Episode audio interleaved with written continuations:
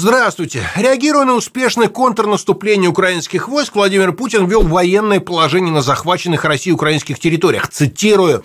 «Губернаторы получат дополнительные полномочия по обеспечению безопасности в регионах. В целях безопасности жители этих регионов могут привлечь к ликвидации последствий действий противника и на работу для нужд обороны. Их могут переселять, ограничивать право на въезд и выезд, изымать имущество и так далее».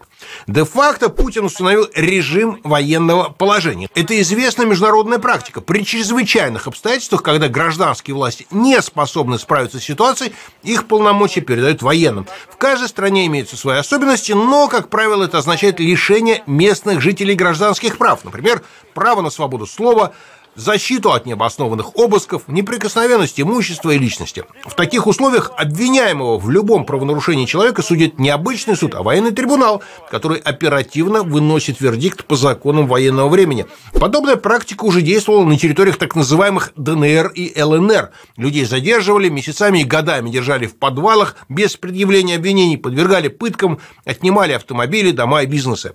Военное положение иногда проще ввести, чем отменить. В Сирии военное положение ввели в 1963 году. Оно действовало почти полвека. Режим Асада отменил его только после массовых протестов, переросших в гражданскую войну. А как в Америке?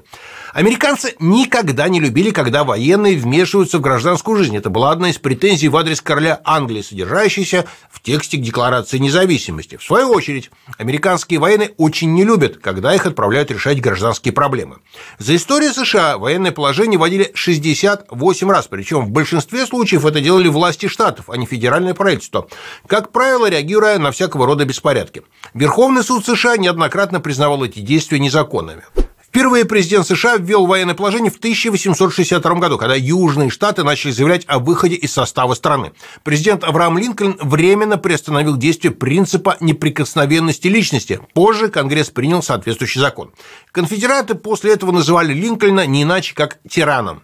В 1941 году, после атаки японцев на Перл-Харбор, военное положение было введено на Гавайях, причем это одновременно сделали и губернатор, и начальник гарнизона, которые некоторое время не могли разобраться, кто из них главнее.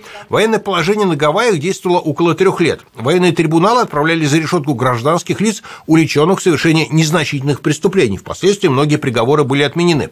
Согласно данным спецкомитета Палаты представителей, расследующего события 6 января 2021 года, некоторые сторонники президента президента Трампа призывали его ввести военное положение, чтобы опротестовать результаты президентских выборов. Этого не произошло. Полномочия президента США в этой сфере ограничены.